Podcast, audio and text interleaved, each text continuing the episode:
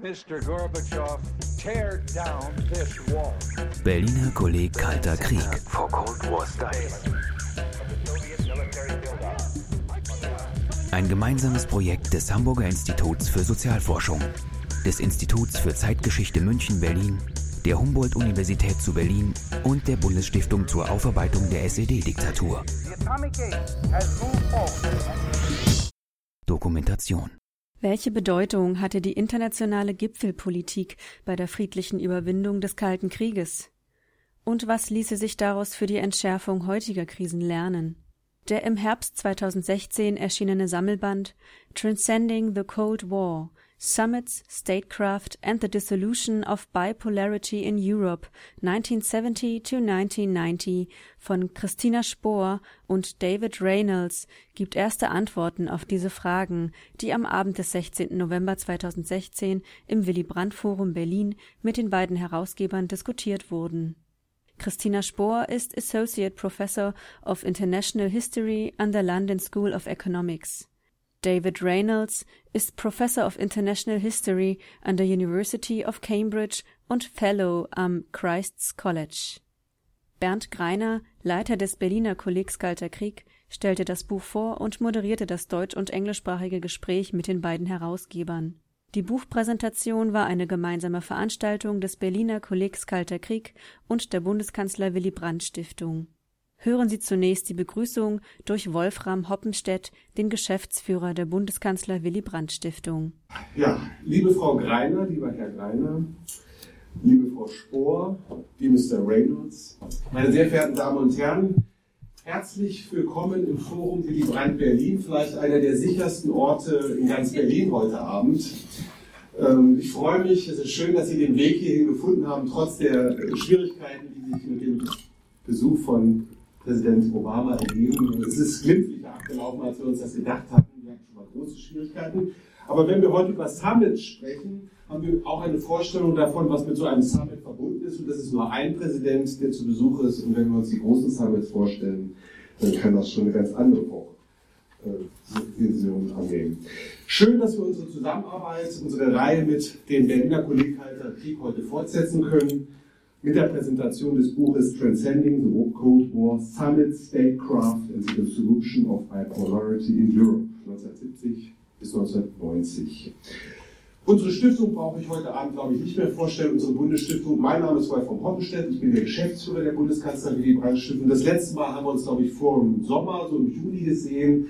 Ähm, eine Bemerkung vielleicht, was sich verändert hat in der Stiftungslandschaft. Sie haben es in den Medien gelesen. Es gibt jetzt nicht eine sechste Stiftung, die Bundeskanzler Helmut Schmidt Stiftung, die im neuen Jahr ihre Arbeit in Hamburg aufnehmen wird. Ähm, ich denke, da werden sich auch interessante Anknüpfungspunkte ergeben, sowohl für unsere Stiftung wie auch für das Berliner Kolleg Kalter Krieg. Und da werden wir sicher noch viel von hören. Äh, Spohr, Sie habe ich am Sonntag übrigens im ZDF gesehen, da ging es um Helmut Schmidt und das Buch, das wäre auch ein schönes Buch, um es hier vorzustellen und ähm, das wurde auch überhaupt sehr gelobt, der Weltkanzler. Ja, das Buch, das wir heute hier vorstellen, ist natürlich ganz eng mit dem Namenspatron, mit seinem politischen Wirken verbunden. Willy Brandts politisches Wirken ist natürlich mit dem Kalten Krieg verbunden. Und ich würde mal sehen, da gab es eine Phase Living with the Cold War. Es gab dann die Phase Willy Brandts Ostpolitik, das würde ich dann mal sagen, auch Thawing of the Cold War sehen. Und die besondere Persönlichkeit und die Glaubwürdigkeit, die Willy Brandt ausstrahlte und verkörperte, spielte im Rahmen seines politischen Handelns, seiner Staatskunst, Statecraft, eine zentrale Rolle. Und das gilt auch immer wieder für die Summits, die er als Kanzler vor allem absolvieren durfte. Und wir hatten mal einen besonderen Zeitzeugen zu Gast, das war dieser Back-Channel, den Egon Bahr und Willy Brandt in Moskau hatten, den Herrn Kivorkov auf einer Konferenz. Und der hat mal zu uns gesagt, im engsten Kreis im Politbüro hat Brezhnev gesagt, Willy Brandt, das ist ein Mann, dem kann man vertrauen. Das war ein ganz engen Circle. Ja, politisches Kapital als Vertrauen bei den großen Summits spielt eine Rolle überhaupt in der Statecraft, denke ich, wenn man, weil man es sonst nicht weit bringen wird. Aber natürlich war politisches Vertrauen nicht nur in den Regierungszeiten des Friedensnobelpreisträgers Willy Brandt wichtig, sondern in der gesamten Zeitperiode, die in dem sehr aufschlussreichen Buch von Christina Spohr und David Reynolds behandelt sind. Zum Schluss noch ein Gedanke. Willy Brandt war es vergönnt, den Fall der Berliner Mauer und des Eisernen Fonds in Europa mitzuerleben. Dann auch noch die Wiedervereinigung 1990. Die Früchte seiner ost- und deutscher Politik waren auf lange Sicht aufgegangen und es war eine tiefe Genugtuung für ihn. Transcending the Cold War endet im Jahr 1990. Im gleichen Jahr wurde die Charta von Paris unterzeichnet, die einen Schlussstrich unter die Ära des Kalten Krieges ziehen sollte. So war die Absicht. Niemand hat sich vor 26 Jahren vorstellen können und sich auch für die Brand nicht, dass die Dinge sich noch einmal so entwickeln würden, wie sie sich jetzt darstellen. Dass wir Europa, denken wir nur an das Grundprinzip der Unverletzlichkeit der Grenzen, noch einmal hinter den Geist der Schlussakte von Helsinki zurückfallen konnten. Da ist etwas schiefgelaufen seit 1990. Das gemeinsame europäische Haus ist unverändert geblieben. Das sind Fragen, die wir nicht alle heute hier diskutieren können. Aber so viel ist gewiss, Willy Brandt mahnt uns, nichts ist sicher und nichts ist von Dauer. Und den Frieden sicherer zu machen, ist eine fortdauernde Aufgabe. Ich danke Ihnen, meine Damen und Herren.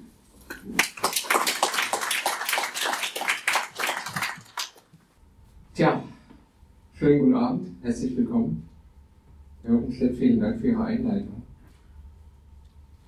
Das nimmt mir, gibt mir die Gelegenheit, zehn Minuten weniger zu reden. Transcending the Cold War ist das Buch, das wir heute Abend vorstellen.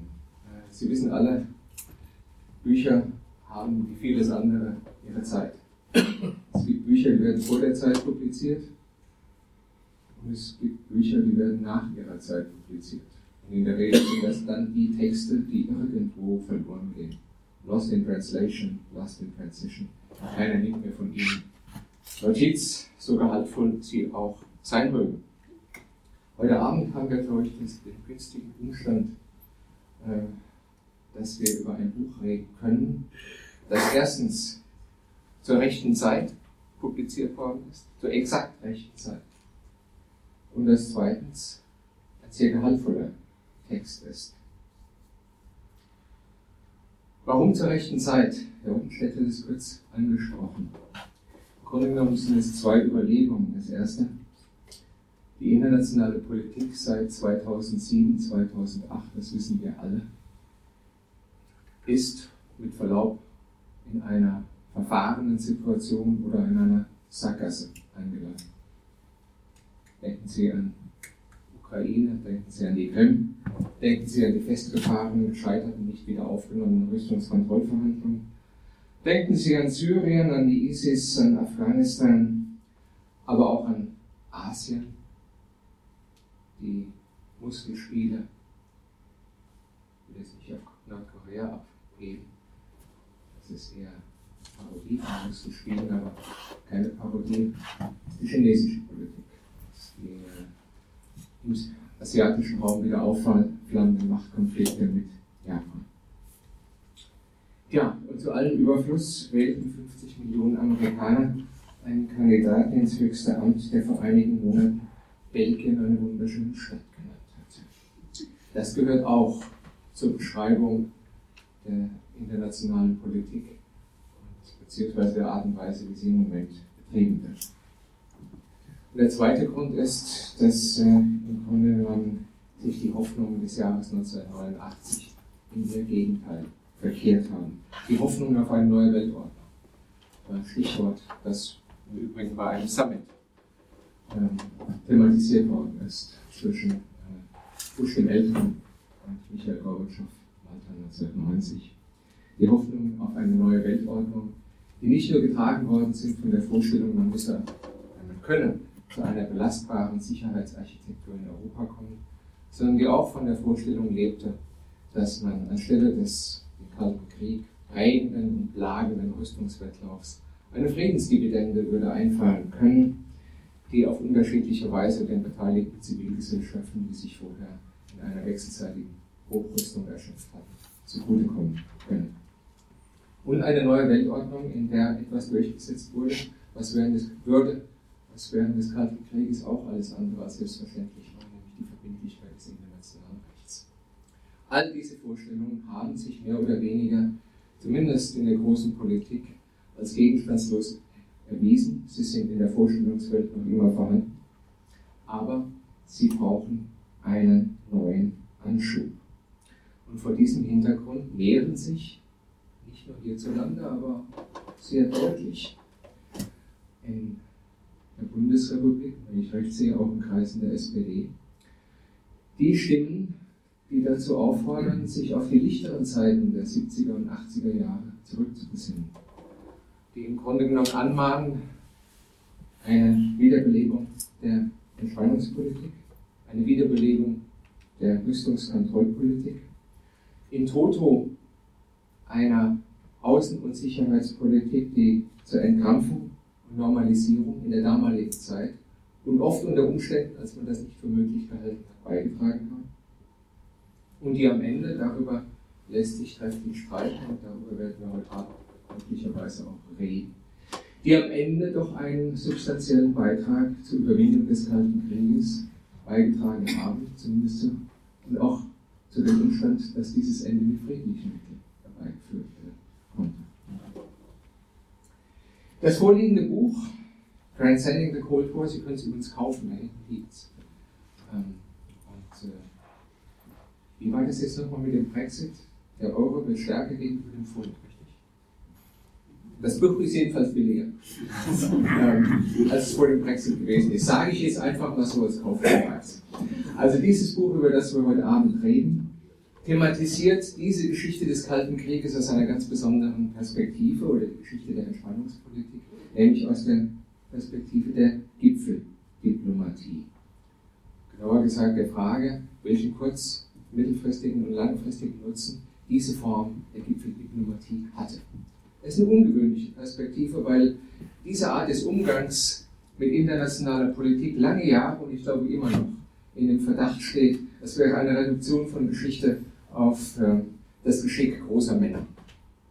Nun gut, äh, in 70er, 80er Jahren tritt auch eine selbsternannte große Frau dazu, äh, aus Großbritannien kommend, wie auch immer eine Reduktion historischer Prozesse auf die Rolle, auf den Impetus großer Persönlichkeit. Und wie Sie alle wissen, ist das unter Kulturhistorikern, aber mittlerweile auch äh, nicht nur unter Kulturhistorikern, nun ja so ein bisschen mit Obu äh, kommentierte Herangehensweise, die angeblich der Komplexität dieses Prozesses nicht gerecht wird. Wenn Sie dieses Buch lesen, die insgesamt neun Kapitel, die dort versammelt sind, teilweise von einzelnen Autoren, teilweise von Co-Autoren verfasst, dann werden Sie feststellen, dass dieses Urteil über Gipfeldiplomatie ein Vorurteil ist. Ein Vorurteil, das in, der Regel, das in aller Regel keine Ahnung hat, zu welcher Differenzierung einer Diplomatiegeschichte und eine auf Gipfeldiplomatie konzentrierte Diplomatiegeschichte fähig ist.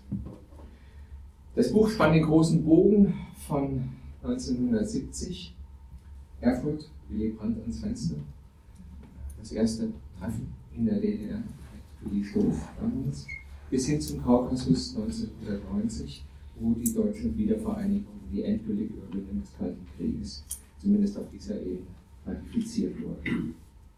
Und das Buch illustriert wie so jemand wie Ronald Reagan äh, bei einem seiner ersten Treffen mit Mikhail Gorbatschow den bemerkenswerten Satz gesagt hat, The hell with the past, we'll do it our own way.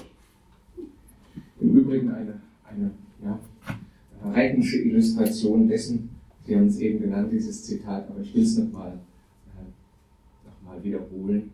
Äh, ein Satz von Willy Brandt, der in seiner schlichten Schönheit oft gar nicht zu erkennen gibt, was sich dahinter verbirgt nämlich der Satz, nichts kommt von selbst und nur wenig ist von Dauer.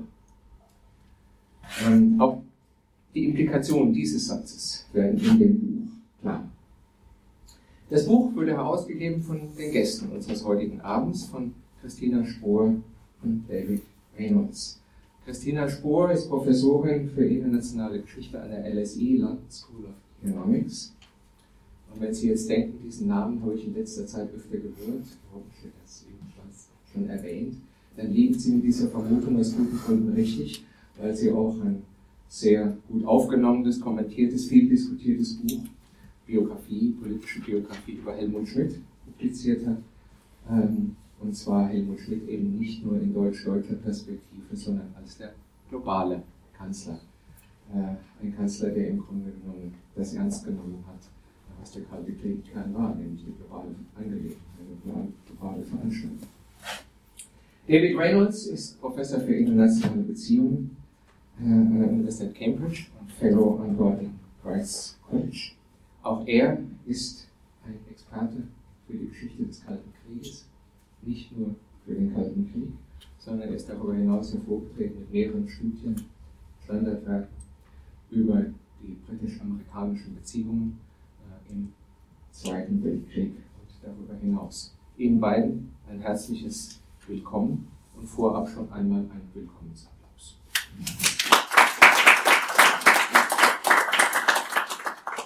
Genug der Vorrede. Wir wollen das, den Abend folgendermaßen gestalten. Zunächst mit einem ungefähr 50-minütigen minütigen Gespräch zwischen uns drei.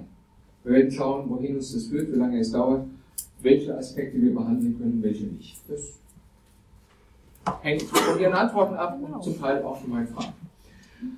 Und dann werden wir in der letzten halben Stunde ähm, Ihnen die Gelegenheit geben, was Sie gehört haben, zu kommentieren oder auch darüber hinaus Fragen zur Aktualität dieses Buches zu stellen. Das heißt, wir werden dann ungefähr um halb acht fertig. Stimmt das? Auf jeden Fall. Egal. Wir werden sehen, wie lange es uns Spaß macht und äh, wie weit es uns trägt. Also eine Frage unter Kollegen, die manchmal nerven kann, aber in dem Fall glaube ich nicht nervt, weil äh, sie beide äh, mit diesem Buch im Grunde genommen eine, ja, ein Wagnis eingegangen sind, ein Risiko eingegangen sind, vor dem bisher beschriebenen Hintergrund, dass Diplomatiegeschichte mit diesem Zugriff nicht das liebste Kind von Zeithistorikern ist. Also die Frage würde lauten, wie sind Sie denn auf die Idee gekommen? Was haben Sie sich davon versprochen? Und wie haben Sie dieses Buch konzeptionell angelegt? Dann fange ich mal an. Sie fangen an? Ja. Also wir machen diese Diskussion jetzt unter uns, unter uns beiden, langsam auf Englisch, auch Herr Reynolds versteht, was ich sage und später bei Q&A kann ich noch gerne noch mehr auf Deutsch. So, how did we get to this book, Transcending the Cold War? Um, first of all, of course, if you look at the end game of the Cold War, at the end of the Cold War, what is really surprising in contrast to other major redrawings of maps in history, if you think of 1815 or 1871, 1914 to 18, 1945, um, these are all conflictual events. A change came about in the map of Europe because of crisis, because of war. But the Cold War ended peacefully, not conflictually. So one has to ask, why was that possible? How did it come about in this way? And of course, in historiographical terms, and we can take a number of historical trends into account, there's different explanations. Some people say it's because of systemic forces, um, Soviet Union's collapse of the planned economy. Um, others say it's the Gorbachev factor, um, or it could be because the Americans won the arms race. Um, you know, or one might take a very short-term perspective and say it's all people power revolutions, and this has somehow the roots in the Helsinki process. There's a number of different historiographical strands one could follow. But ultimately, even if you think about revolution, all this uh, tumult that was going on, and you have to ask yourself, how is this world that seems to be collapsing, the order that we all knew for many decades, that, that seemed to be there, that nobody really expected to fall when it fell, um, how was it all pieced back together in what was, you know, this new world order that we all hoped would come about? And one of the important things is the cooperative spirit. It was managed by leaders. You could not do away with leaders who had to deal with what was going on transnationally and nationally and internationally.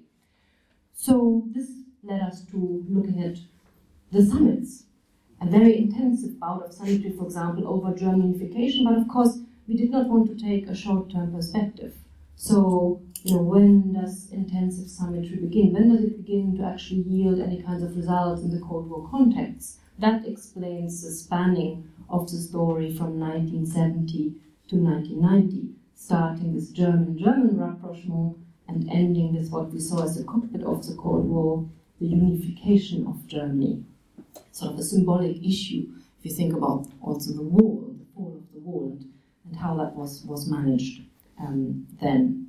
And then something perhaps more practical. So you heard there's numerous chapters, and many of the summits, you think, for example, of the summits in the early 1970s, were about reconnaissance, were about going to the unknown, Nixon Mao, Nixon Brezhnev, these kind of things. Willy Brandt going to Erfurt to see Willy Stoph, crossing boundaries.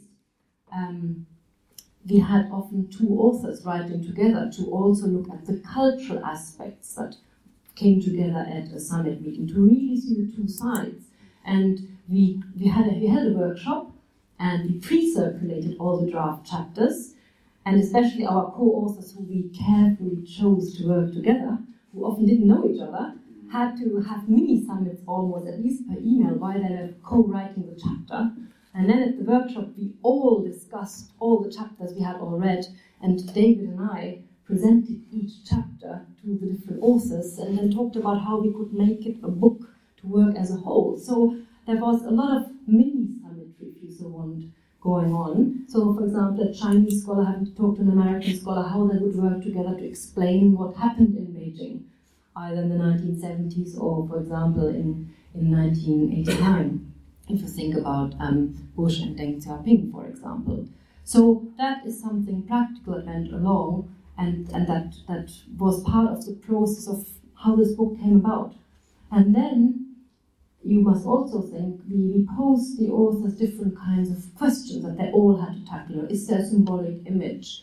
Uh, is there something about the preparations of the summit? What happens at the summit? Does something in particular come out? Or is it important just to meet to keep talking? And what about different phases in this period of 20 years. And David will perhaps tell you a bit more about it, but you heard already the, the key words thawing the Cold War, living with the Cold War, and then suddenly be able to transcend the Cold War. Um, so that is a little bit the background of how then we came about to look at all the chapters and also trying to write a proper essay, concluding essays on what we can learn from the statecraft and the diplomacy.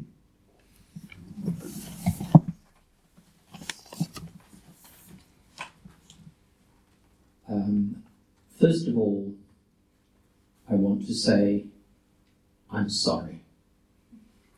I'm one of the 48% who voted to stay in the European Union, and on behalf of those 48%, my apologies. Uh, I need to get that off my chest now. I can tell you more over drinks. Uh, I will tell you more and more over drinks, but we will keep that out of the way. But since Brexit has been mentioned, I feel I must uh, admit that. Um, as Kristina said, our intention was to write, to produce a coherent book. Many books of essays by a variety of authors are intellectually loose. They don't have a clear theme. And our approach to this was deliberately to try and ensure that the authors, as Kristina said, were addressing the same questions. We wrote a very extensive conclusion, trying to draw the threads together. And Kristina, in particular, uh, and I as well, we tried to be very Stalinist as editors and really stick to a very strong party line. Sometimes I was weak, but she was always tough. So, um, anyway, um, the three threads run through this book, which cover different aspects of the Cold War. Uh, one thread is the relations between the superpowers, between the United States and the Soviet Union, but increasingly with the complicating factor of China. And we think that the story of China has been neglected, particularly in the story of the European Cold War.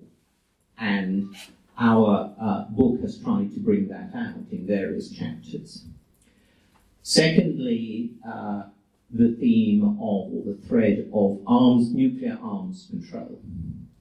How the superpowers dealt with nuclear weapons and of course with the conventional forces that were there as complements or alternatives to those weapons. And the third thread was the German question, because it was clear to us from our different perspectives, me as a, a Brit interested in transatlantic relations, Kristina as a German but also with a Finnish background who's interested in Germany, Central Europe, Eastern Europe, that this was at the centre of the Cold War all the way through. So the chapters deal recurrently with the German issue. So those three elements, the American, Soviet superpower element, the nuclear weapons, and the German question are central. But I think our approach overall, and this goes back to something Dan was talking about, is to emphasize the role of leadership in the world we live in, in the shaping of the world we live in, to look at the question of agency, if you like, of actors and how they shape things, the relationship between agency and structure. And it has, of course, been a huge contribution of the revolution in historiography over the last 50 years or so that we have taken seriously structures, culture, and various forces that shape uh, the world we live in that we have moved away from a crude great man theory of history. But we wanted to interrogate that view and say that there are points at which leaders matter. And the book, and in particular our concluding, our long concluding chapter, is an attempt to say, okay, at what points in the 1970s, the 1980s, the end of the Cold War, did leaders and leadership matter?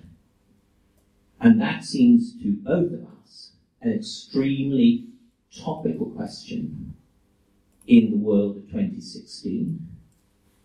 What difference will it make that in a few months' time you will have the enormous pleasure of welcoming President Trump to Berlin rather than President Clinton. Again, this is an issue I won't go into any more at this point. I can talk about it, my feelings later on. But that, that makes a difference.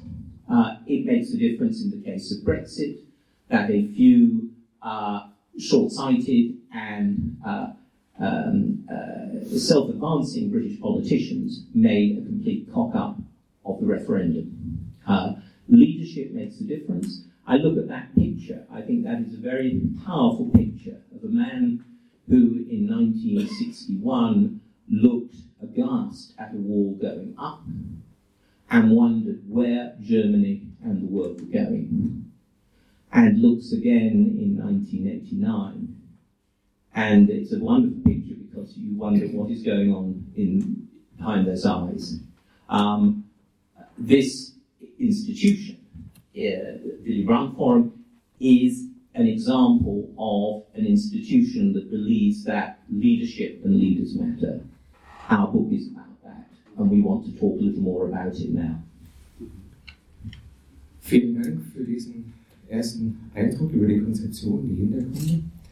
Also wir machen das jetzt bilingual, ja? also die Antworten kommen auf Englisch, äh, die Fragen auf Deutsch und äh, Sie sind nachher eingeladen, entweder das eine oder das andere zu tun. Sie haben jetzt gesagt, Leadership Matters. Darauf müssen wir uns konzentrieren, um historische Prozesse, insbesondere was ihre Dynamisierung betrifft, zu verstehen. Die erste Frage, die einem in dem Zusammenhang natürlich kommt, ist, warum so spät? Warum erst 1970? Gut, wir hatten Gipfeltreffen vorher. Paris 1960, das desaströse Treffen von Kennedy und äh, Khrushchev in Wien 1961. Aber die Frage wäre, warum war man nicht bereit, willensfähig, ausgerechnet in der Zeit, als der Kalte Krieg hochkochte und in vielen Regionen buchstäblich ein heißer Krieg war, oder kurz vor einem heißen Krieg, 1948 Berlin, ab 1950 Korea, dann Kemoy Matsu, dann Suez, dann Ungarn, dann wieder Berlin, dann Kuba und, und, und. Warum ist es in dieser, ausgerechnet in dieser Zeit angespannter Ost-West-Beziehungen, die oft, wie gesagt, zu eskalieren drohten, nicht dazu gekommen, so etwas wie eine vernünftige Gipfeldiplomatie zu installieren? The basic, uh, um, the basic uh, predicate of this kind of diplomacy is a degree of stability in the Cold War because of a balance at the top strategically between the Soviet Union and the United States in terms of nuclear capability. After the Cuban crisis of 1962, there is a big Soviet arms drive to build up their nuclear weapons to something like parity, equality with the United States. And of course, at the level of European politics,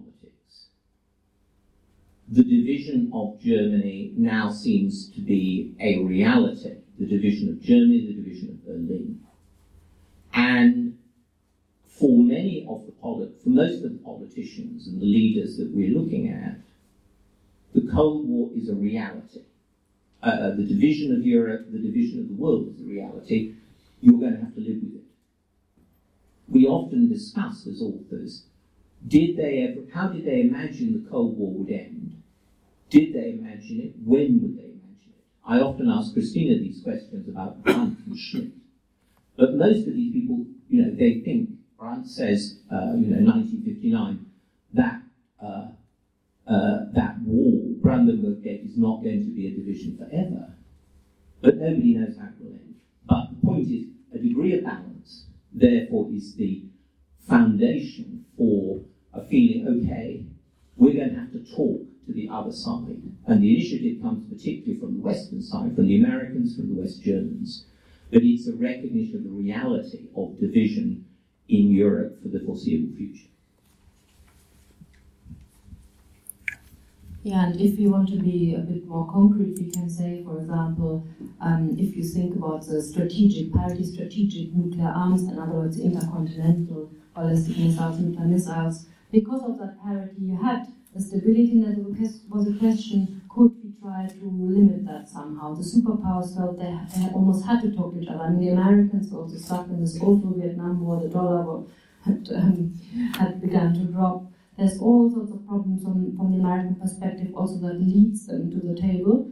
Um, but of course, the Soviets also have the problems inside their own bloc with um, the Prague Spring, and um, the social issues. And so for them, there's also the desire not just to have the parity set in stone somewhere, but to be recognized properly, diplomatically, as the, the sort of second superpower, that they can have their own summit summitry and, for, in that way, um, symbolic and be recognized.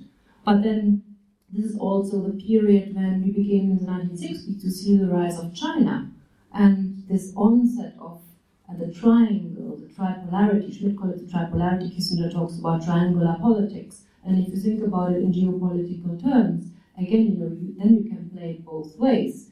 And you know, if as an American you talk to the Chinese, you know the Soviets will be upset, so you might get a better deal with the Soviets. And so there's all these kinds of dynamics one has to think about.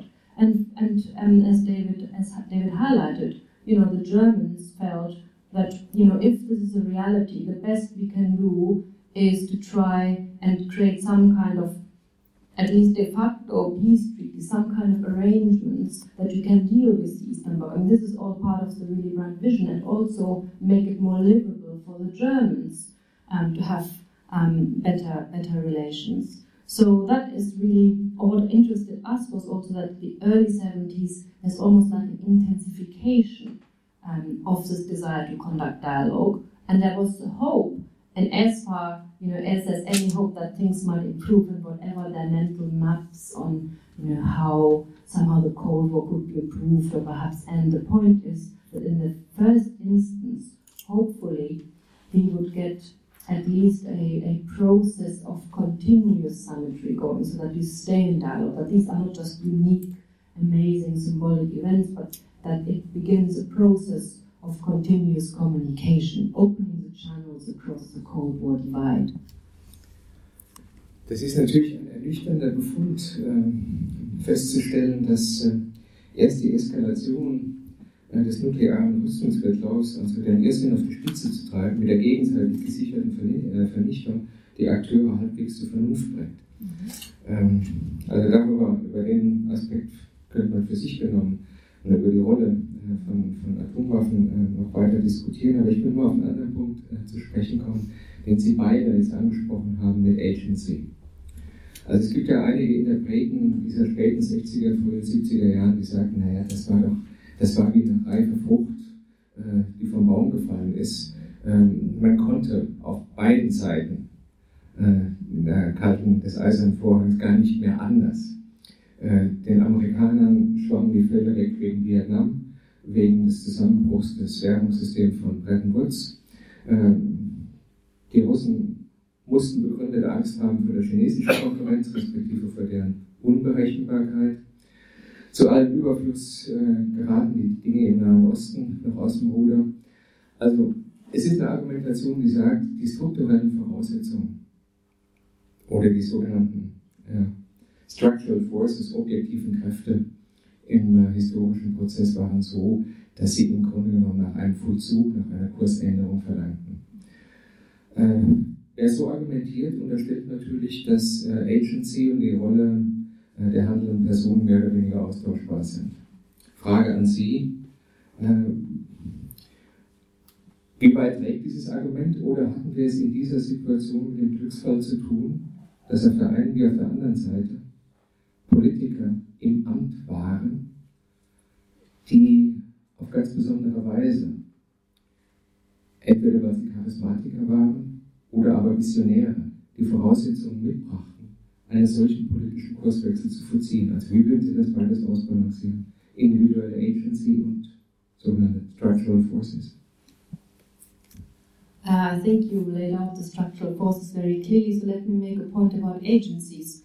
So, agency. So, you know, the, the Willy Willy summits in 1970, they don't, don't just come about because suddenly it's possible.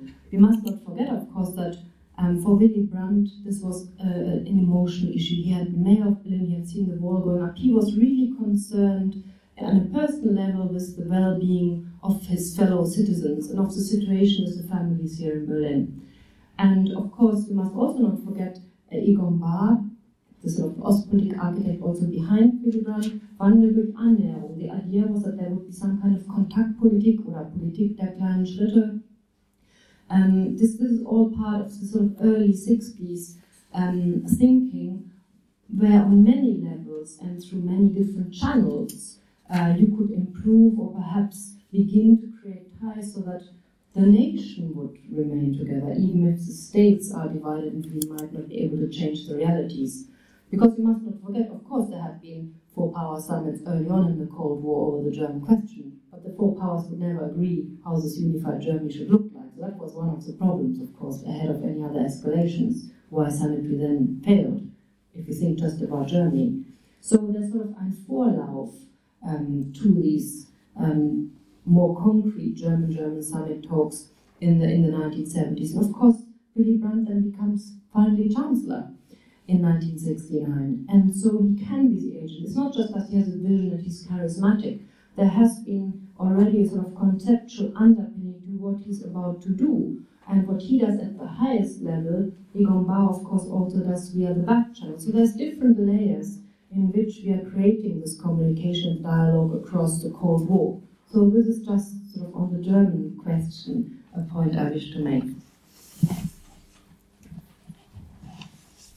Just to develop that on a, in a slightly different angle, um, Kristina mentioned back channel.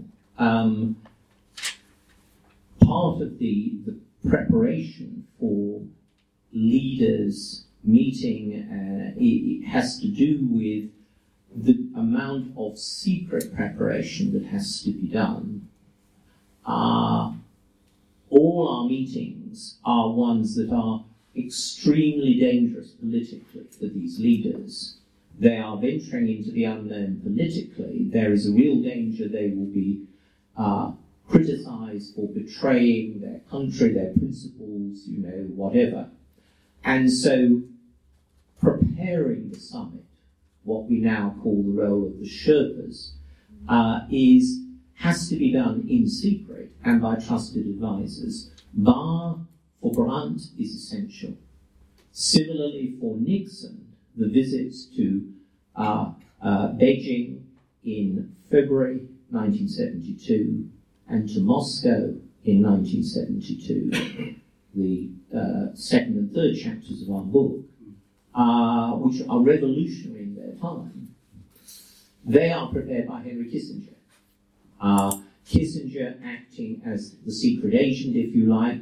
He loves it. He loves dressing up incognito so he can kind of slip away from Pakistan and fly to China um, to set up this, the first of those summits. That's absolutely essential. Um, so leaders have to have a vision, yes, but they also have to have trusted people who can act as their intermediaries to take that step into the unknown and find out if, as it were, the hand that you are putting out is going to have somebody who will shake it and, and respond to it. That's fundamental, I think, as well. Stichwort Backchannel, man kann das ja den Spieß auch umdrehen und sagen, das war phasenweise die, die Achillesferse dieser Politik. Sie hat sich nämlich unter Gesichtspunkten der Legitimation nach außen und der innerbürokratischen Durchsetzung genau da verwundbar gemacht, weil die Opposition in der Bundesrepublik noch mehr in den USA immer darauf verwiesen hat, das sind im Grunde genommen äh, cäsaristische Anwandlungen. Ja? Äh, hier wird Politik ohne parlamentarische Legitimation äh, betrieben. Das sind autokratische Tendenzen. Und viele der gegen diese Politik in der damaligen Zeit innerhalb des parlamentarischen äh, Systems opponierenden haben genau diese Form der Inszenierung, der Durchsetzung über Backchannel zum Ausgangspunkt ihrer Kritik gemacht.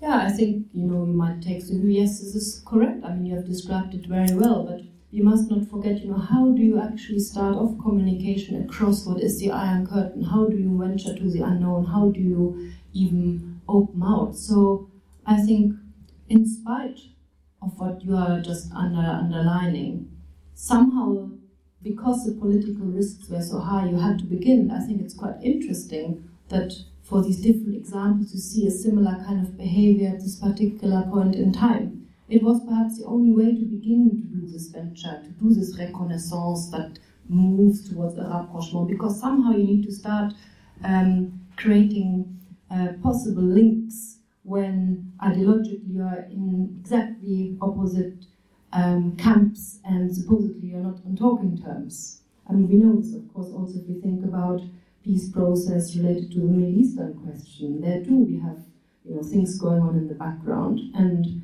I think one just has to accept that sometimes that may be necessary. I think here it's just interesting that we know now so much about uh, these channels, and also we can see that over a longer time we have hence not just summitry at the highest level, but um, we see links at different levels, all the way eventually, for example, in the German case, also, of course, to the grassroots, that contacts do get improved. So if you think in the German case about the German question, all these different layers of rapprochement was perhaps a good thing.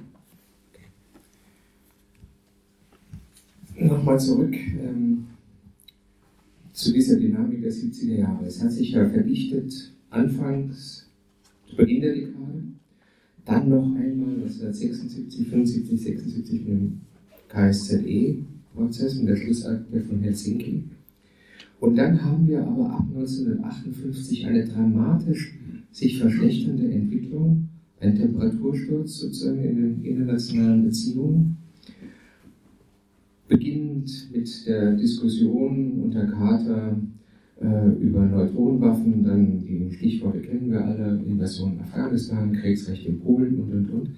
Und innerhalb kürzester Zeit, drei bis vier Jahren, scheint alles weggefegt zu sein, was vorher in den vorangegangenen acht bis zehn Jahren an Verbesserungen der wechselseitigen Beziehungen auf den Weg gebracht worden war.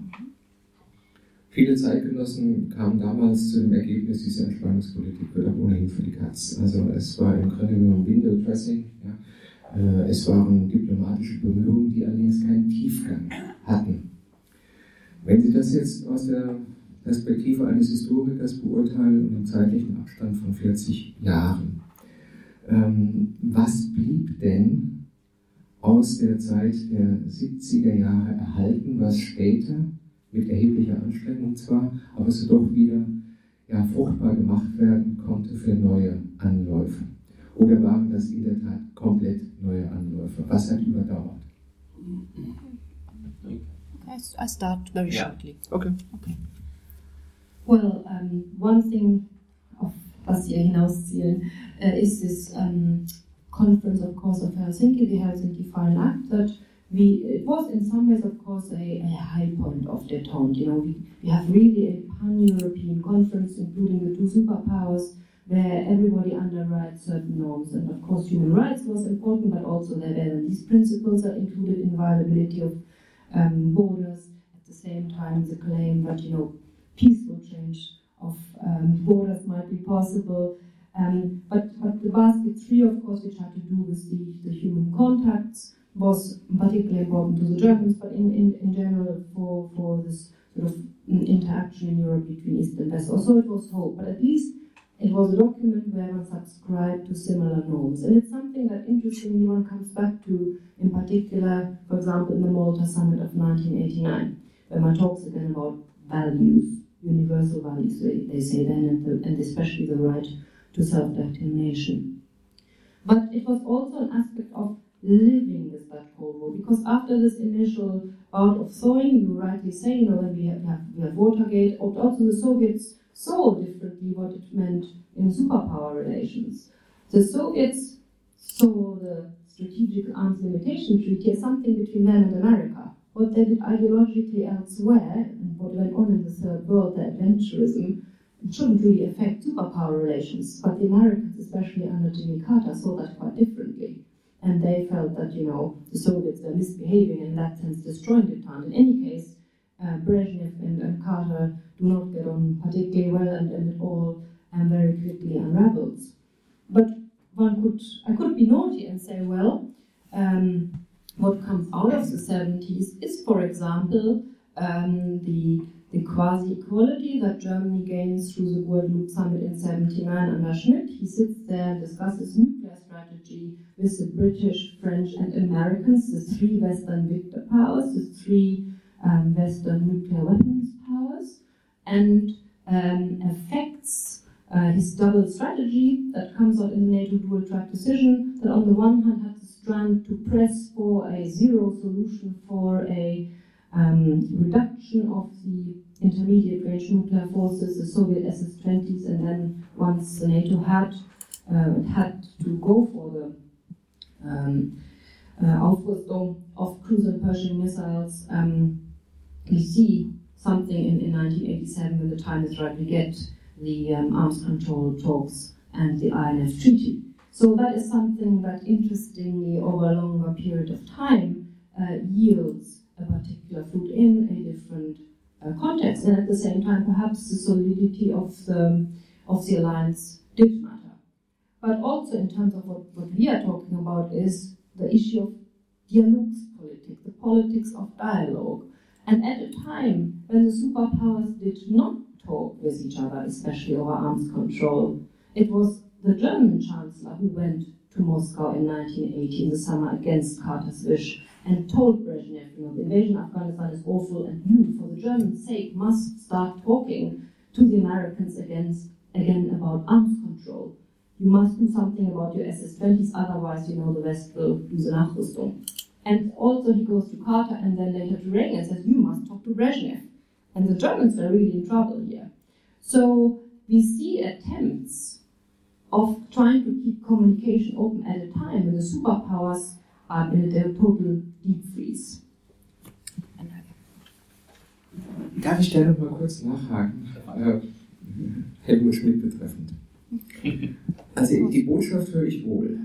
ähm, dass seit Willy Brandt der, die Rolle Deutschlands in der internationalen Politik, das Gewicht der deutschen Politik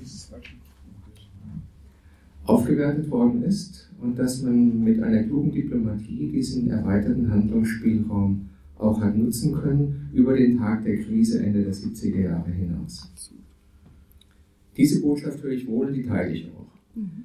Was ich nicht ganz teile, ist der Hinweis auf die Rolle von Helmut Schmidt in dieser Zeit, also 80 in Moskau und dann auch noch Erdgasfolgengeschäft. Hat er sich nicht mit der Haltung, ich kann im strategischen Konzert der Großmächte mitspielen und ich kann im Grunde genommen zum nuklearstrategischen Berater eines amerikanischen Präsidenten und eines äh, Staatsratsvorsitzenden bzw. Parteichefs in der Sowjetunion werden hat er sich bei aller Sachkompetenz in dieser Frage nicht überhoben? Hat er da nicht versucht, eine Rolle zu spielen, äh, die noch nicht maßgeschneidert für ihn war? Die Schuhe waren zu groß und weil die Schuhe zu groß waren, hat er sich vergaloppiert oder ist damit gestolpert. Hat im Grunde genommen zu einer Verschärfung dieser Eskalation unwissentlich oder gegen seine eigene Intention beigetragen. Nein, denn die Eskalation kam ja schon direkt mit der Afghanistan-Invasion und damit ähm, kamen die Abrüstungsgespräche, die ja der zweite Strang des Doppelbeschlusses war, nie in Gang. Das war ja das Problem. Das ist aber die größte deutsche Sorge, denn das, die größte Sorge für die Bundesregierung war, also Schmidt-Genscher, dass man irgendwie die Sowjets dazu bewegen musste, die SS-20 abzurüsten, damit es gar nicht zu der Aufrüstung erst kommt. Und deswegen wurde der NATO-Text auch von den Deutschen äh, so formuliert, dass äh, die Möglichkeit bestand, die Sowjets dazu bewegen, dass sie auf Null runterrüsten und die Nachrüstung auf Null bleibt. Das heißt, dass die Amerikaner möglicherweise etwas herstellen, was sie nie in Europa stationieren werden. Das wollten die Amerikaner nicht, hat aber die deutsche Regierung durchgesetzt. Das ist aber hier so nie wahr geworden. Aber wenn man sich diese Diskussionen anschaut im, im Vorfeld des NATO-Beschlusses vom Dezember 1979, sieht man, wie viel Einfluss gerade wir darauf gehabt haben, dass so eine Formulierung besteht. Denn die Briten und die Amerikaner wollten immer eine Minimalnachrüstung. Die wollten nie die Nulllösung. Und die haben gesagt, Schmidt verkauft uns aus. Und deswegen waren die NATO-Mächte auch so wütend, dass er nach Moskau gefahren ist, weil die haben gesagt, die Deutschen reden immer vom Rüstungskanzler, für uns ist der Pisa von Moskau. Ja, also insofern konnte er es keinem recht machen. Ähm, und ich glaube, dass das Bild, was Sie beschrieben haben, ist genau das Bild, was hier in Deutschland besteht. Aber das Bild in der internationalen Presse zum Beispiel und in den Papieren äh, der Präsidenten der Vereinigten Staaten ist ein ganz anderes. Da spricht man nämlich nicht nur mit dem Vokabular, was Schmidt da selbst in die Welt gesetzt hat, vom Doppeldolmetscher, das er in beide Richtungen übersetzt, sondern die Amerikaner sprechen immer öfter von Germany, the Associate Superpower. Das würden wir uns nie trauen zu sagen. Und Schmidt hat auch gesagt, das wäre völlig überzogen. Aber er kam nicht umhin, dass das gesagt Okay. Mhm. Let's move on to the 80s. Okay. Ja. No, we are already in the 80s. Ja. Ähm, ja. Wenn man jetzt von dieser Stichwort Nachrüstung, Stichwort NATO, Doppelbeschluss, Afghanistan, Polen und so weiter ausgeht, dann ist die Entwicklung, die wir ab 1984 beobachten, ja eine völlig überraschende und eigentlich eine, eine Geschichte des unwahrscheinlichen Gelingens. Also genauso wenig wie jemand äh, 1987 in der Lage war, äh, die, das Ende des Kalten Krieges zu prognostizieren, genauso wäre man für verrückt erklärt worden, wenn man 1983 auf dem Höhepunkt der damaligen Konfrontation gesagt hätte, innerhalb von zwei Jahren erleben wir eine Verstetigung von Gipfeldiplomatie und eine Form der Entspannung, die es so vorher in dieser Dynamik noch nicht äh, gegeben hat. Tja, Frage an Sie beide. Welche Faktoren haben denn diese Dynamisierung auf den Weg gebracht? Wiederum in dem, in dem Mix zwischen strukturellen Faktoren und äh, personellen äh, Tableau.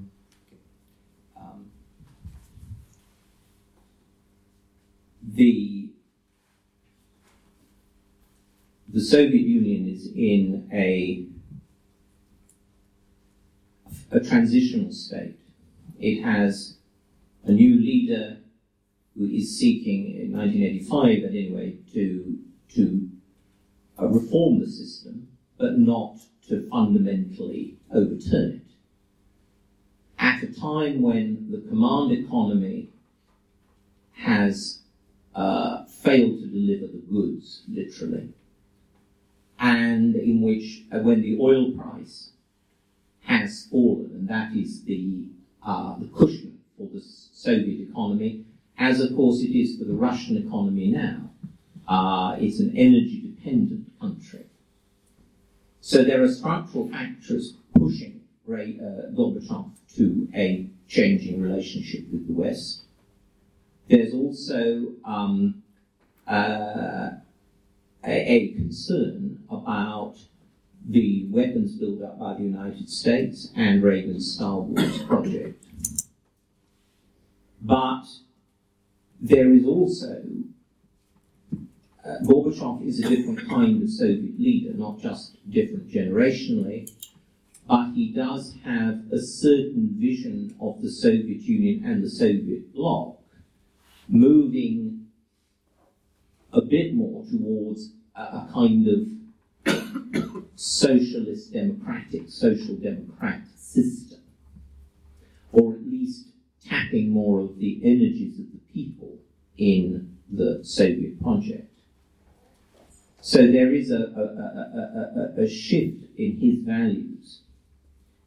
Um, on the American side,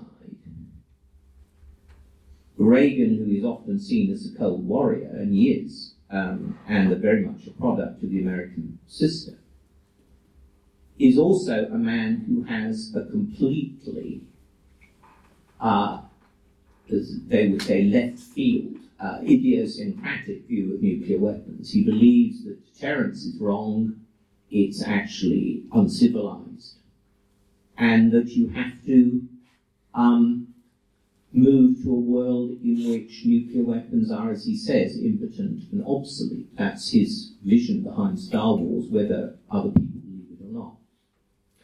So, what you have, I think, is two countries that, for structural reasons, uh, have uh, uh, there, there, are reasons why they would uh, want to have dialogue.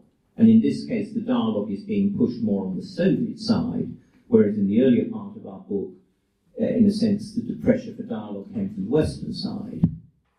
But then what is utterly remarkable is that that picture on our cover of the first meeting between Reagan and Gorbachev in 1985 in Geneva, where uh, at the end of the first day, uh, they not only say, you know, well, to hell with the past, we'll do it our way, as you mentioned earlier, but, but also uh, they, as, as, as Gorbachev said, they shook hands and there was this kind of electric spark uh, of compatibility between them. It was against all the expectations, but they kind of clicked.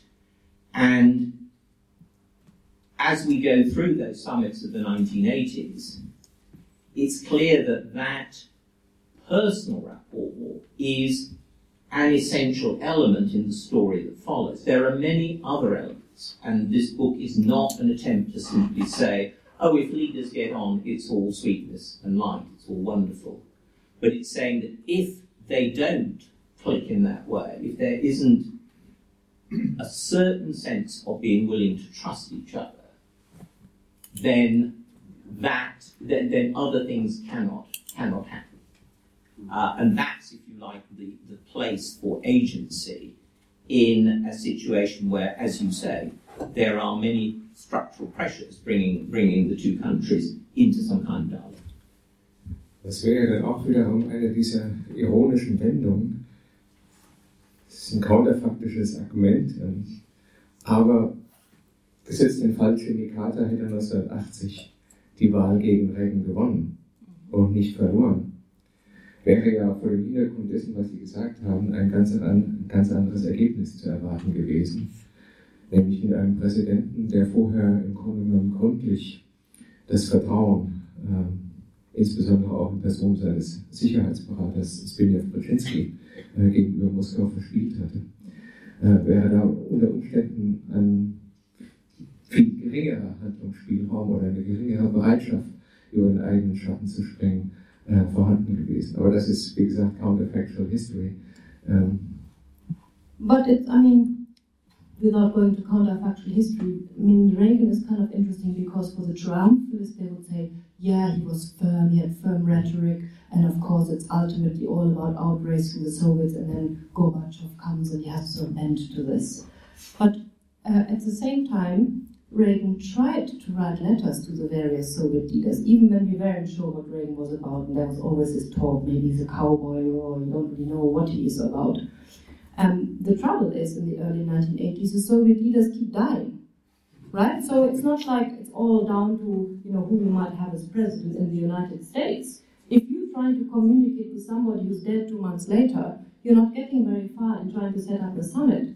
And I think this is also something we must not forget in terms of superpower relations in that period up to the moment when Gorbachev, as a, as a, a new Soviet leader and a man of a new generation, uh, comes into power because when Reagan tries to write to him, at least the guy isn't dead eight months later. So he actually can get to a summit.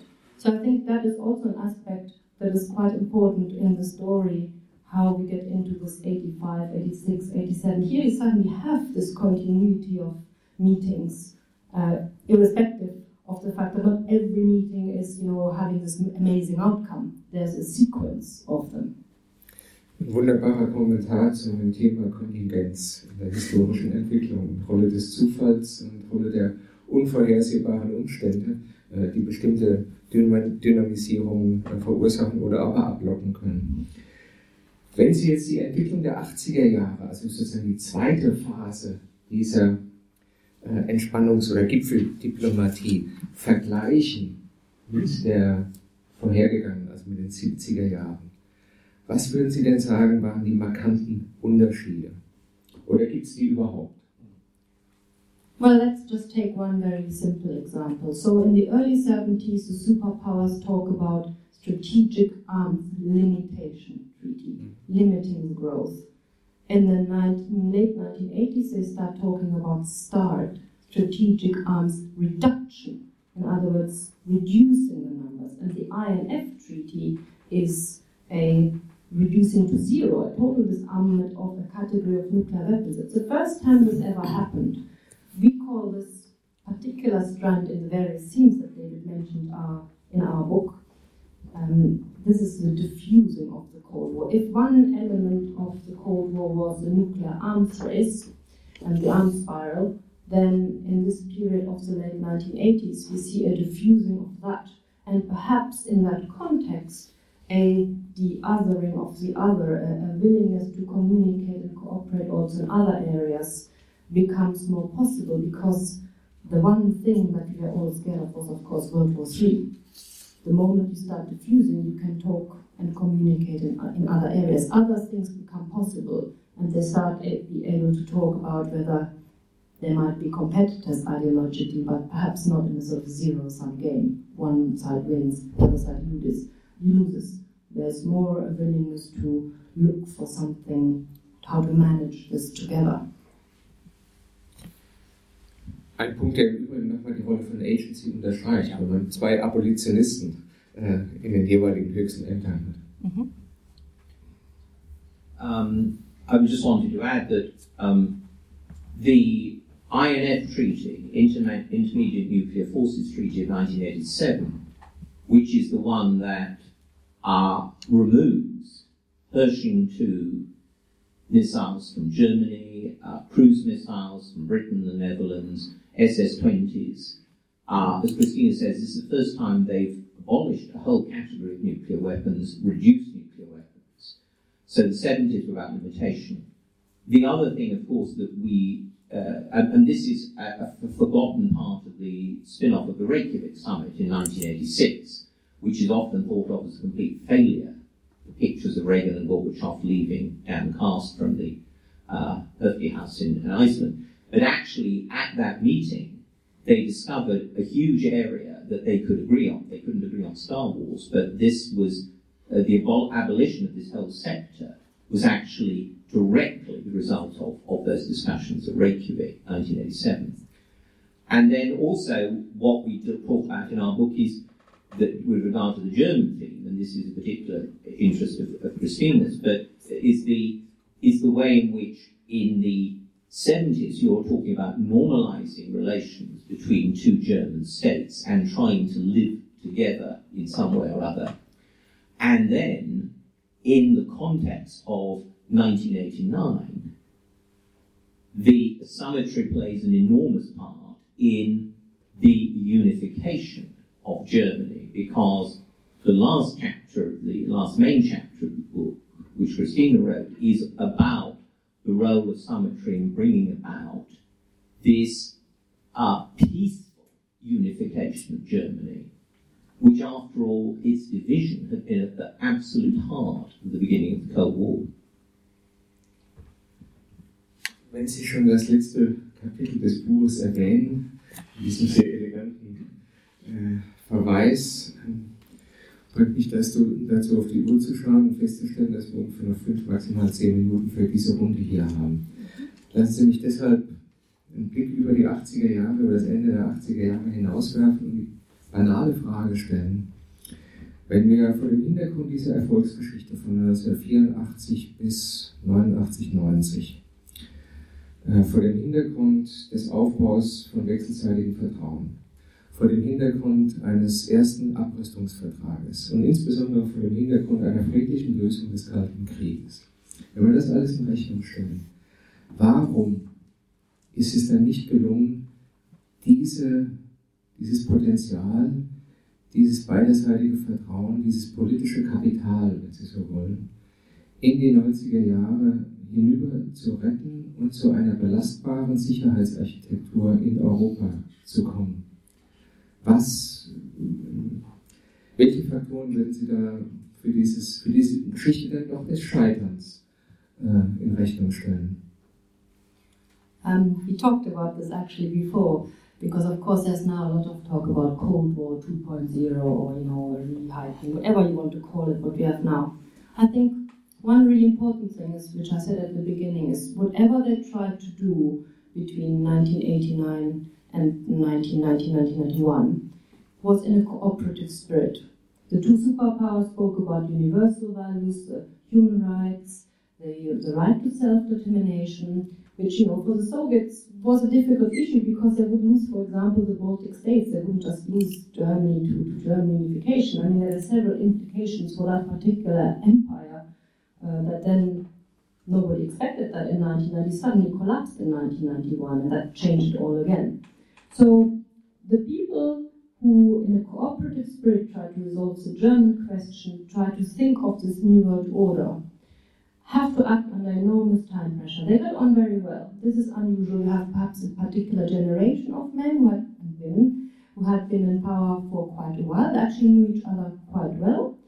And they really want to try and do something together across this former Cold War divide. And, and this, I think the issue of the cooperative spirit is really important. They try to do the best for the world. And one important element that is now under question is the question of NATO's survival and whatever came afterwards. The point is that NATO survived because when Germany unified, it was almost like a deal between the United States, uh, the Soviet Union, and also the Germans, Helmut Kohl himself, that it was best for the neighbors if the NATO stayed and survived and also had a step footing in, in, Germany.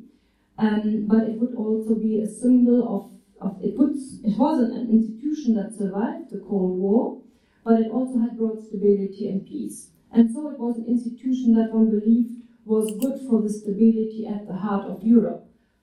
And you must not forget, Genscher, for example, had ideas and put ideas forward for the CSE, für ein gesamteuropäisches Sicherheitsmodell, in dem sich NATO und Warschauer Pakt auflösen und man dann vielleicht was Neues entwickelt.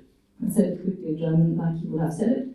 But time was running out, and the most important thing for the Germans was to wrap up unification. And the way to do this was to accept that the unified Germany would stay NATO, and this that NATO had survived.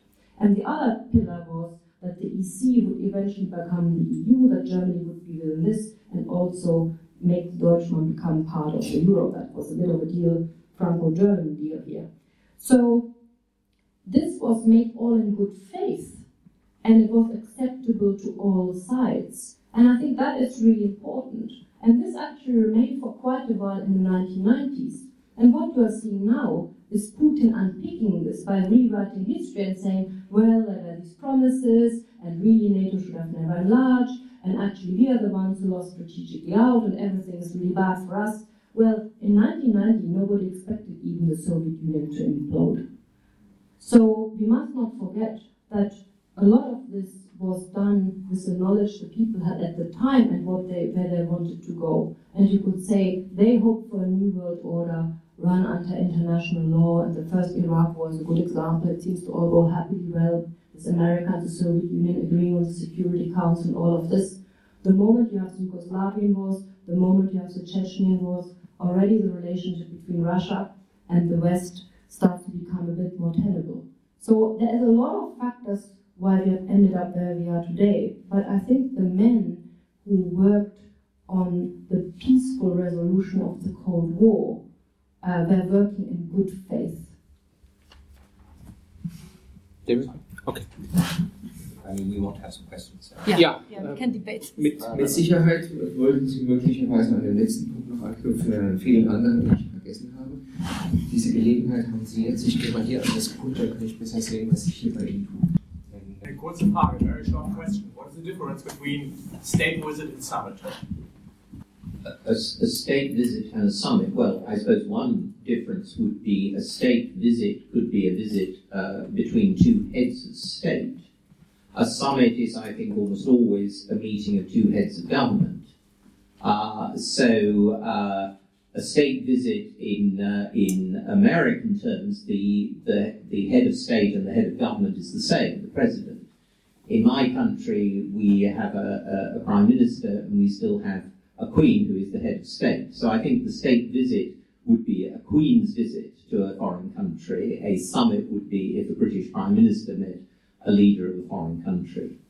Yeah, well, I, I, would like to go in more, a little bit more into detail because uh, what I was thinking about is that there are many French, German, uh, between chancellor and president, uh, on, on the same level as uh, as a summit, what you call summit between West and East Germany, that were both the head of government. Uh, you call it a summit. I would agree that it was a summit, but uh, we have on a very regular base, very very often, very often meetings between head of government, head of governments, and no one dares to call them summits or. Mm and this is a tradition that uh, dates back for decades. And so, what is new with the summits? What is the difference? Okay, well, I mean, to answer the question more specifically, the word is popularized by Winston Churchill in the 1950s, beginning of the 1950s. The meeting of the four powers in Geneva in 1955 is called a summit. And what he means is a meeting of leaders at the top with, with which are politically charged, which have deep political significance.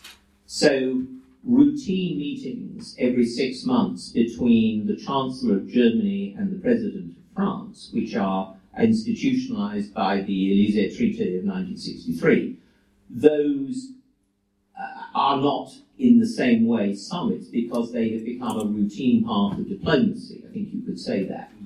The ones that are summits are where there's a, a you know, and the term is obviously arbitrary, but I would say the term would be used for meetings where it, it has a politically, it's politically unusual and politically significant. Yeah, I, I mean, sometimes also what we describe as routine meetings are also called working visits. And it's really when there's a sense that something is particularly charged, some, there's maybe a particular um, difficult issue that may be a turning point. That also gets called a summit. But I think, especially in West-West relations between various countries, you have all sorts of uh, working visits, or what is called working visits, even if they happen at the highest level. Stelle die Frage auf Englisch. Ja, also Sie können, wie gesagt, steht Ihnen frei Deutsch, Englisch, ja, nur nicht Französisch. Russisch. French.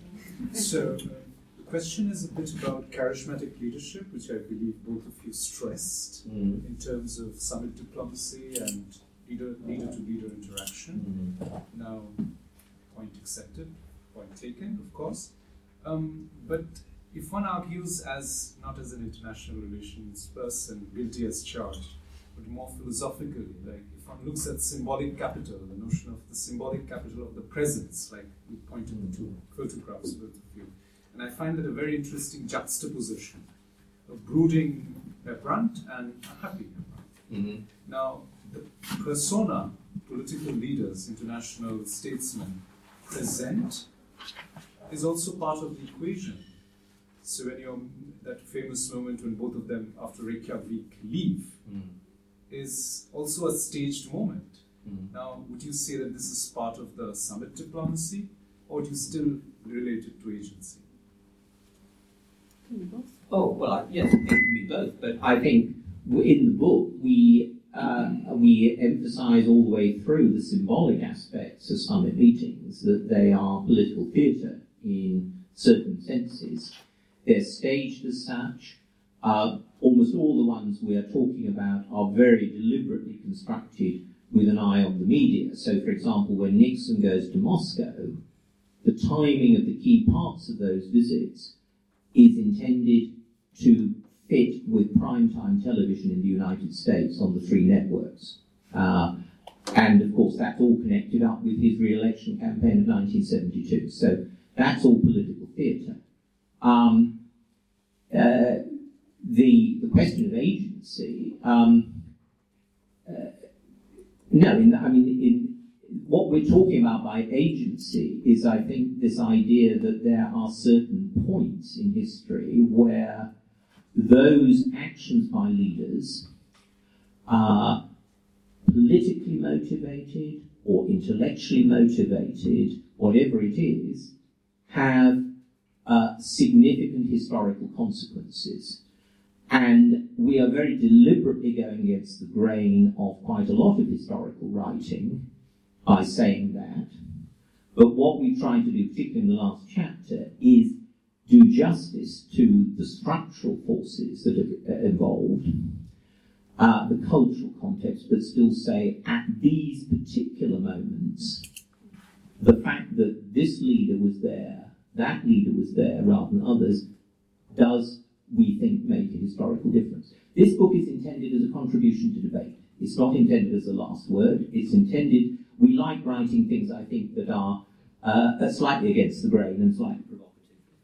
Um, just to give an example, what we found fascinating in a, in a conversation between Gorbachev and Kohl in, in uh, July 1919 during the Caucasus Summit is when Kohl makes a reference to Bismarck and says, you know, should we grab the mantle of history here?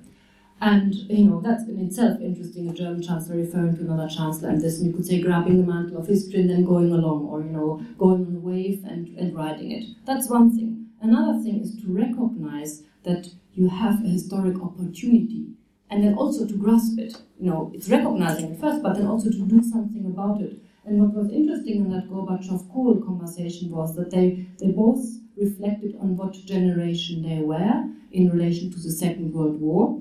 Uh, the headline in the press was later, you know, der Krieg ist zu Ende, so stand es im Spiegel. And, and then that they said, you know, we, are, we can do something here that can allow us to think about the world in a new way and that can look and that can deal with our the, the relationship between our two countries in a way that leaves behind Rapallo and all these things. We can do something peacefully. But but what I want to get at is really this element of an Entscheidungsmoment und ein entscheidender Moment and really to, to understand, you know, some politicians have the right instinct to do this. Other politicians miss opportunities. And of course, what we try to show in this book. Now, sometimes also you have to do dialogue for the sake of keeping the channels open, and you might not get to anything. Not every summit yields a big result, but you also have to sometimes remain consistent and keep talking, even when the going is tough. And in fact, Reagan and Gorbachev had quite a bad, bad departure in Reykjavik. I mean, it was, you know, they sort of just broke it off, and that was the end of that. But they met again, and then things changed. Ich das nur noch mal einem Ausrufezeichen versehen darf. Das, was hier im Moment formuliert worden ist für das Ende des Kalten Krieges, gilt erst recht für die hochgekochten Krisen. Dass jemand erkennt, wann es in einer Krise zu spät sein könnte, wann er auf die Bremse treten muss und wann nicht. dann auf Khrushchev 1962 über, wenn wir zu Frau Pausch. Okay. Uh, well, first of all, I'd like to um, make a comment on your selection of, of summits, the summits you um, include in the included in the volume. I was also a bit astonished um, of reading that the meetings at Kassel and Erfurt were called summits, and this somehow mm. ties in with what um, Dan Rother just said. To me, up till now, a summit was a meeting, a summit with regard to the Cold War was a meeting, um, East-West meeting, and necessarily the President of the United States and the Secretary General of the USSR would be part of it. Um, other participants are optional, so to say, but that's basically what's necessary for a summit, an East-West summit. But I felt kind of honored, yes, as a German. Uh, also Brandt uh, and, and well, you're an associate summiteer. Okay, thank you. And um, the second thing I would like to say is that um, the question was, uh, what about um, the second half of the 1970s, um, when everything after Helsinki seems to deteriorate? was it window dressing, everything before that? And I would like to point out that um, at Helsinki, uh, the CSCE conference in Helsinki, um, there was established a, um, what the CSC conference of Helsinki had a lot of follow-up conferences yeah. and meetings. And so a structure was established. Mm-hmm. Um, there was the conference at Belgrade, at Madrid, at Stockholm, Vienna, everything. So a structure was established that um, so people could keep talking. Mm. The conversation went on. Yeah, I mean, uh, in that sense, the, the CSCE process becomes similarly institutionalized like the G5, G7 summit. Yeah. You know, you get into a process, and, and again, that is a possibility for communication to keep going on. But we don't, with a follow up conference, really. Um, you know, there was no point of them bringing in another chapter, another follow up conference, another follow up conference, because it didn't mark a particular turning point. But but what what we try to say, this is all part of muddling through when the superpowers really get in troubled times. And ultimately, we cannot imagine bipolarity without the two superpowers. So we cannot just start looking at other structures that are going on. Just like one would say, you know, these networks that Neidhardt and Schönborn describe on the German-German relations also happen at all these different layers. It's not as if communication breaks down, but it's so difficult to keep progress going. And you know, yes, we have uh, there's a there's a, a discussion um, summit uh, prepared between Schmidt and Honecker, and then that doesn't happen, and then it eventually happens, and the opposition against things that's really bad, you surely you shouldn't be talking, you know, to the East Germans, you know, when when you're in such a bad situation, the Cold War. Well, but then one could say, you know, Willy Brandt had said it first, you know, you do things because you might have two states, but you have one nation and it is about contact and it is also you know, Wandel durch Annäherung. And Schmidt formuliert it differently. He said, wir müssen uns ja auch als Deutsche verstehen. Also werde ich in Wien auf Deutsch sprechen. I mean, there are those kinds of citations. And of course, the Germans had a particular own issue in this Cold War. But just to follow on from that in a different way, um, we talked earlier about, or was mentioned about back channel diplomacy, about uh, you know the autocratic uh, element of that going behind the parliament and so on. Uh, one of the things we stressed about the 80s compared to the 70s is that uh, is the is the process of summitry, the process of dialogue, which not only goes on between leaders but goes on between two foreign foreign ministries. In the case of State Department and the Russian Foreign Ministry, Soviet Foreign Ministry, in which a whole lot of lower level officials are talking, networking, getting to know each other.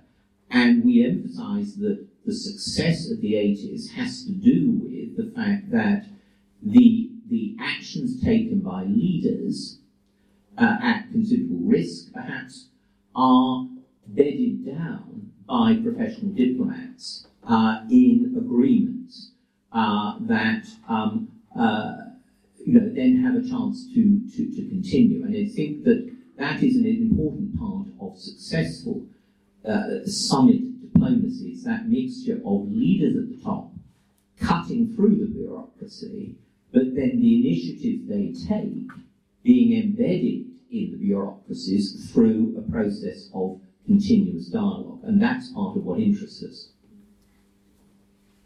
Uh,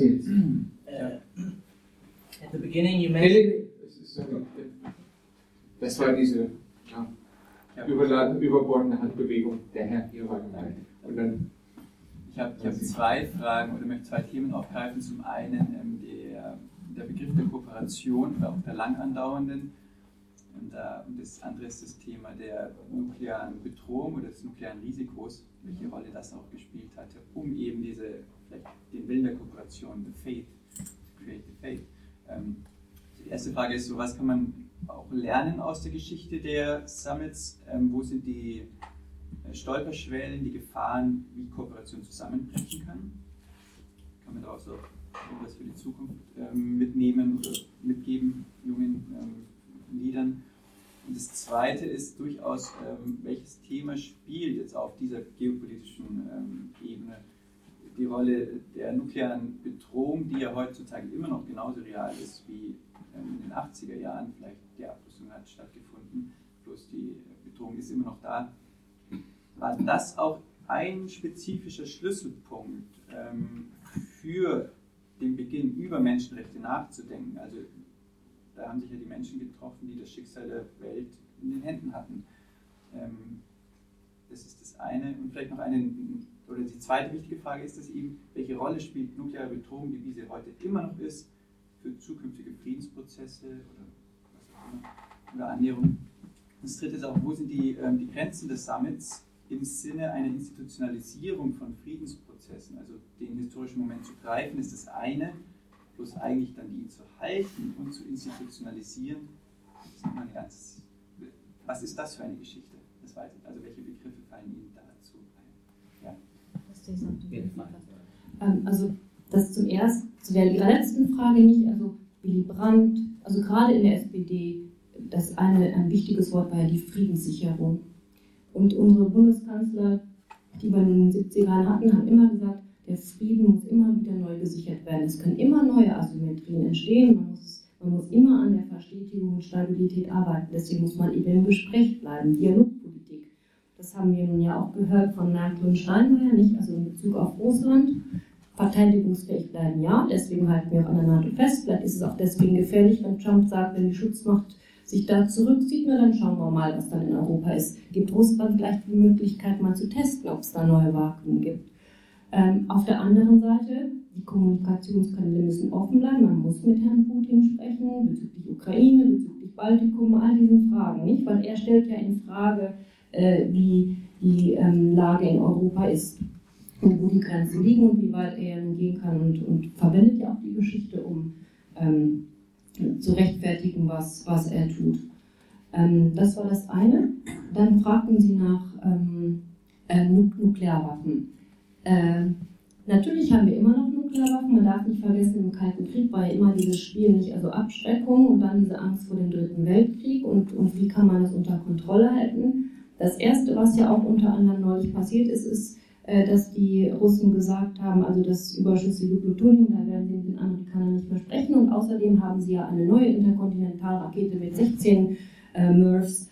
Äh, und, ähm, nicht, und damit ist, gibt es wieder eine neue Bedrohung, eine neue äh, Armspirale. Wir haben ja auch gesehen, dieses Posturing mit dem Aircraft Carrier, der da in, in, in das Mittelmeer gegangen ist. Und so. Wir haben ja auch diese ständigen äh, Angriffe in die, oder ähm, man fliegt so aus Versehen in die Lufträume von anderen Staaten äh, in der russischen Nachbarschaft. Nicht all dieses äh, sind ähm, ähm, there are basically patterns of behavior that we saw in the past too, but of course now the context is different. We have so many other uncertainties as well. That's why I think this American terminology about a second Cold War, or maybe actually considering that if the 1980s were the second Cold War, this would be the third one. You know, sorry, they couldn't count evidently. Um, I don't think that is the right analogy at all. I think it's much more complicated these days. So these are the two points I wanted to make. Well, that's I think. You have Jetzt aber.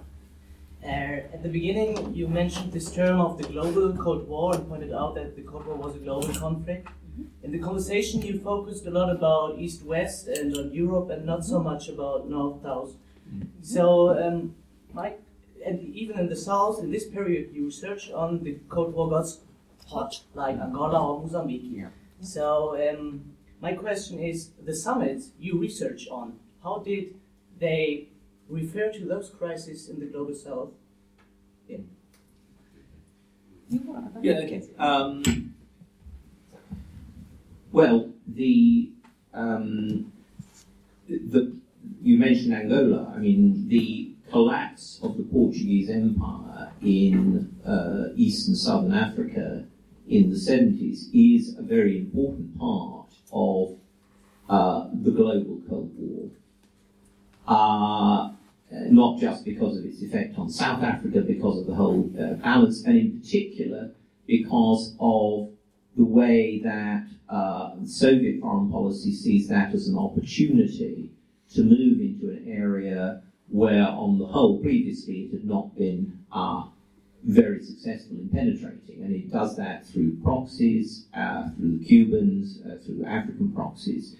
Um, and what where we do talk about it, I think, is in the breakdown of uh, uh, detente in the late 1970s and the coming of the new Cold War, um, because Africa, uh, Southern Africa, East Africa, and then, of course, after the um, uh, Iranian crisis, uh, that sense of an arc of crisis which takes you through the Near East and then up to Afghanistan in 1980. So uh, these, this is, if you like, the tipping point for Carter, and it's when he basically suspends dialogue with the United States. And being, you know, a man who had taken uh, with the Soviet Union, dialogue with the Soviet Union, um, and this, you know, he define, describes in his memoirs as a kind of moment of revelation about Soviet foreign policy.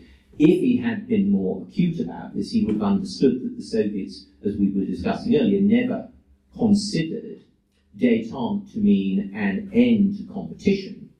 It was just um, an end to dangerous competition in the sense that you stabilize the nuclear relationship, you reduce the danger of nuclear war, which actually made the, safe, the world safe for historical change on a Marxist Leninist view of things. In other words, you know, for adventurism and taking opportunities in, in the um, in, in Africa. So uh, yes, um, the summits, uh, in a sense, the summits don't discuss what's happening in Africa so much as react to it by, particularly in this Carter period, suspending dialogue. It's a sign that you can't talk to the Soviets, but that reflects uh, an American naivety about relations with the Soviet Union, which is, of course, a continuing factor in you know, diplomacy today. I mean, either, from the American point of view, either they're friends or they're enemies.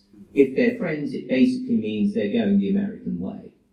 Um, and in the 90s, you have that very strikingly. We won the Cold War, they're coming over to our values.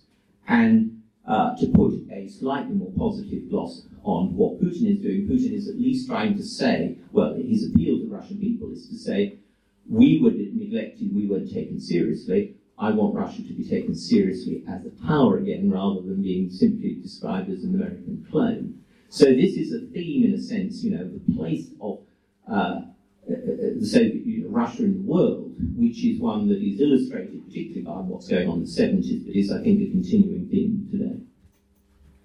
Ich habe im Moment eine Wortmeldung, Herr Schmidt. Die Zeit ist fortgeschritten und in Großbritannien sagt man Last Orders. Äh, zwei würde ich noch entgegennehmen. Okay, dann sind Sie der eine und ich bin dann der zweite. Das ist sozusagen das Privileg des Moderators. Nehme ich jetzt mal in Anspruch. Ähm, haben wir noch drei Fragen. Der erste ist Herr Schmidt. Ja, also ich möchte eine Frage stellen, die sich auf den Begriff der Global Governance bezieht, den wir ja heute äh, benutzen, auch um äh, zum Beispiel äh, Gipfeltreffen der G20 auch zu umschreiben. Meine Frage ist, welche Rolle oder spielte die Vorstellung von Global Governance in diesen Gipfeltreffen, insbesondere in der zweiten Hälfte der 80er Jahre, eine Rolle?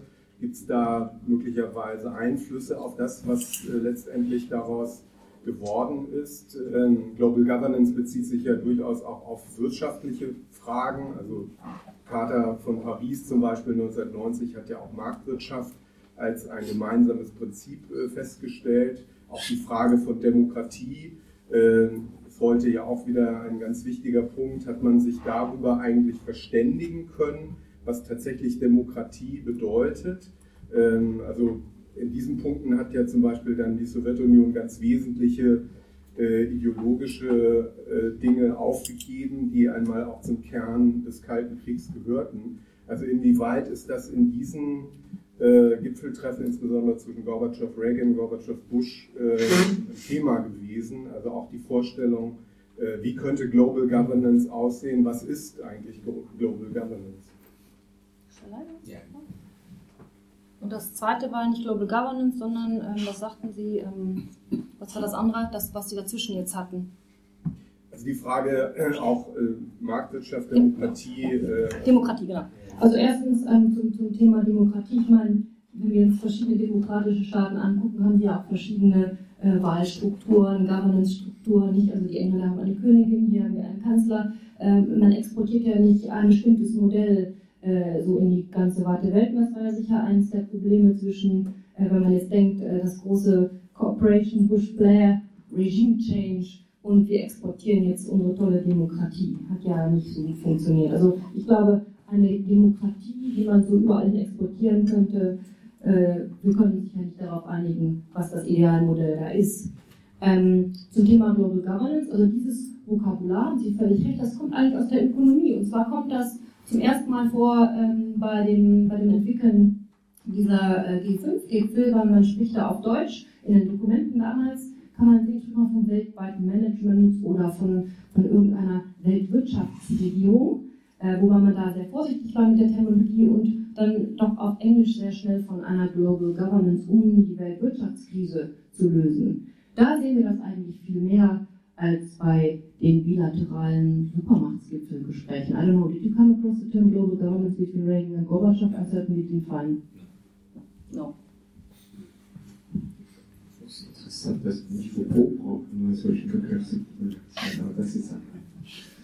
Uh, my question also relates to the globality of the Cold War and also to the globality of détente. Um, if we think of Germany as the associate superpower, my question would be Are there any other associate powers, in that case secondary powers, or organizations like the non aligned movement or something, um, that actually push for détente as well? And, and, and do these actors actually play a role in the, um, some kind of constructive role in the negotiations? Yeah. I mean, in the in the onset of détente, surely yes, but I think you, you see we were trying to understand what happened in the Cold War endgame and in the transcending of the Cold War. We don't look there at the non-aligned movement. We're looking there, you know, where, where, where was the heart of the Cold War where we really see this change? So in some ways, you know, we go back to Berlin, we come back here, we come back to, to, to Brandt, to Helmut Kohl, you know, to these kind of people. And then you sort of think, okay, so what what happens in this Cold War endgame also, you know, between the superpowers? What, what, how do they imagine what's happening to the world? You could say, you know, we look a little bit at China, but China has the Chinese solution to the Tiananmen Square massacre. Uh, the Americans keep um, economic relations open, but China has an entirely different exit from the Cold War. It remains communist, but is also capitalist. So, elements that were important in the globalization of the Cold War, and we, talked about these hot peripheral wars uh, that, that, that occurred uh, in, in the world, that is not so relevant when we look at this, this Cold War endgame and, and where really the, the massive change and the and the, the, the end of bipolarity comes to, to play out. Yes, I think what one, your, your question is a very valid one. I think we would extenuate ourselves by saying there's a limit to what you can cover in a book, and Kristina has defined the, as it were, the Schwerpunkt of our book.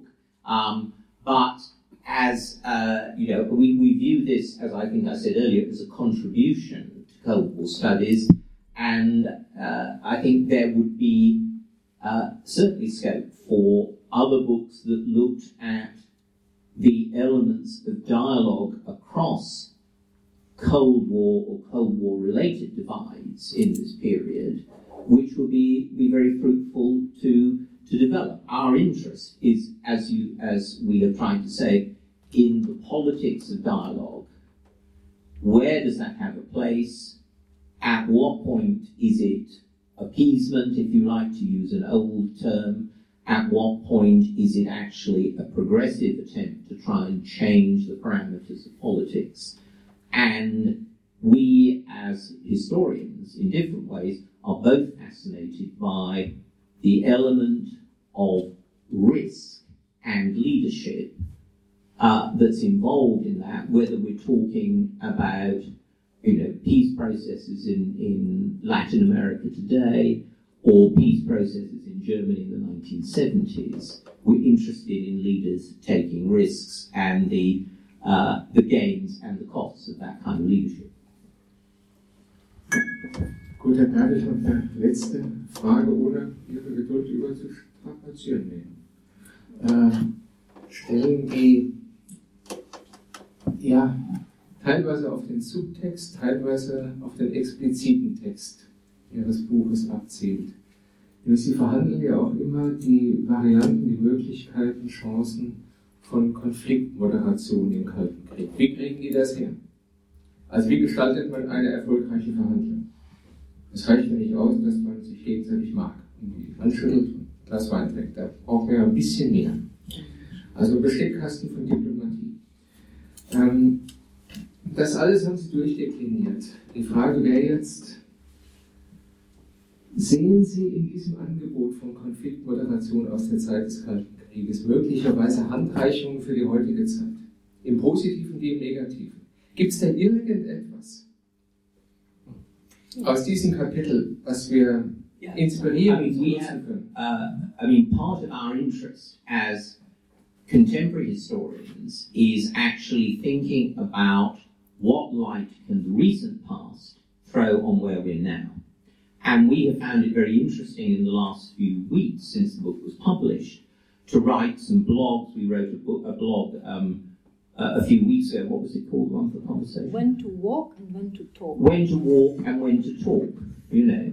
Um, we're doing a piece at the moment about for the 25th anniversary of the fall of the Soviet Union, which is really about, in a sense, what has gone wrong since 1991, uh, or what has changed, and in a sense, whether there is a possibility of dialogue with, with Putin. We've written about Merkel and Putin and the idea of, you know, that in a sense she is carrying on some of the traditions of Helmut Schmidt in being a kind of uh, Doppeldolmetscher between East and West. Um, so uh, there are there are certainly examples of this. I mean, whether it's uh, appropriate, uh, whether what are the dangers, is a matter of political judgment, I think, and that's part of the challenge of, of politics. You know, at what point is that kind of uh, dialogue a sign of appeasement? Uh, for me, modern summitry begins with Neville Chamberlain coming to talk to Hitler in 1938, uh, and that was misguided. Uh, at what point is it appeasement? At what point is it actually a realistic attempt, as Churchill himself said, you know, to um, you know follow the precept that jaw jaw is better than war war. In other words, to talk is better to the fight. And just to very briefly say say something about this. Um, das unmittelbare Gespräch, talking and setting clearly out where you stand but also when you meet to think and put yourself in the shoes of the other side before you start talking. Those, yeah, and those are, I think those are very important things that any politician who wants to get some kind of result, whether it's a compromise or whether they get their way, you have to know what you want for yourself and you have to try and understand where the other side is coming from. Otherwise, you're not going to have fruitful dialogue. Das war doch ein wunderbares Schlusswort, vor allen Dingen, weil man hier wieder gemerkt hat, was eine aufgeklärte Historiografie macht, die nicht nur zu ihresgleichen spricht, sondern auch ein größeres Publikum adressiert. In diesem Sinne, danke, dass Sie gekommen sind.